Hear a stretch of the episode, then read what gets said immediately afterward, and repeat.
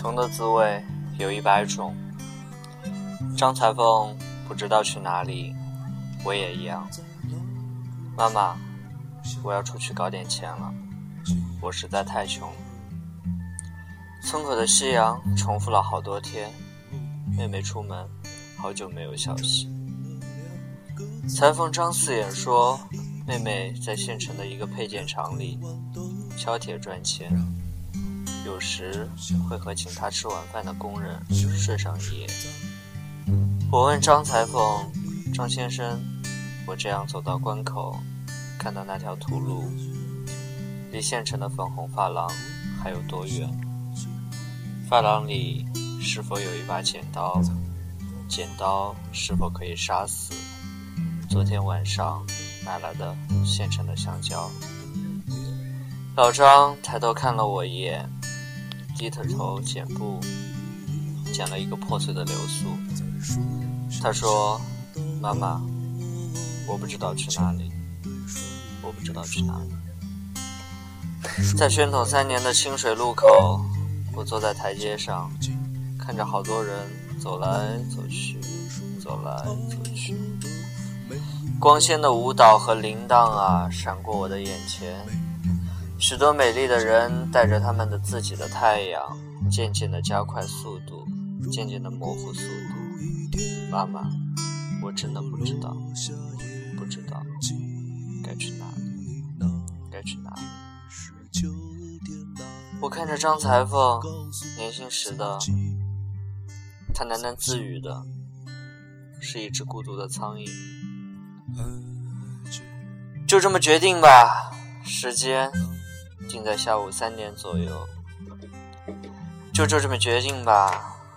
我决定出发，刚好有一趟最后一趟出山的车。司机以前和我熟识，也许会带我一段，任意的一段，不管到哪里下车。我觉得还是要出发。穷的滋味有一百种，没有一种滋味是好受的。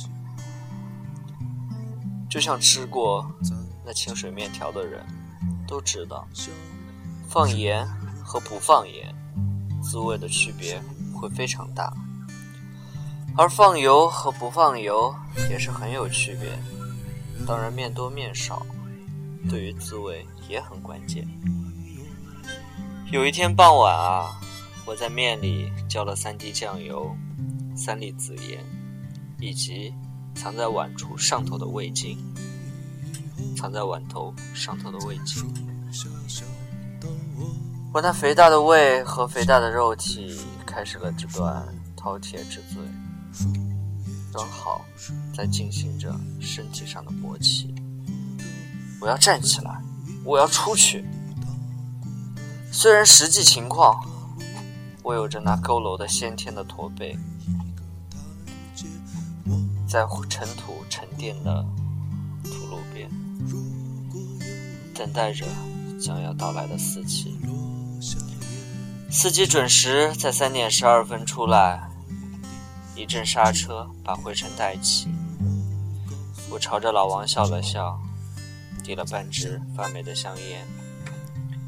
老王说：“我猜到你最近要走上路，所以我每天都会停在这儿看你一看。”顺便想念你的曾经给我的那条鱼。我爬上了副驾驶的座位，现在已经塌陷的座椅里，整个人差不多看不到前面的玻璃。老王的烟味飘来。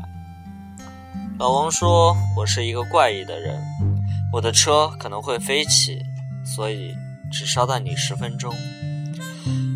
这没有方向的十分钟啊，到时候。”我会把车停下，然后送你下车，我再继续上路。不管怎么样，在家我你都哄的了，上不了最终的天空，也下不了难过的世界。总之，我们都得这么走，不然也不知道怎么办。我斜着脑袋看着老王，凹陷的脸颊突出了头骨的轮廓。我想象着他死亡之后。被火或者蚂蚁吞噬之后，仅剩的模样。差不多会和我一样。眼窝啊，毫无生气；胸肋啊，一根接着一根；凶器啊，扑面而来，展示的一种本体的力量。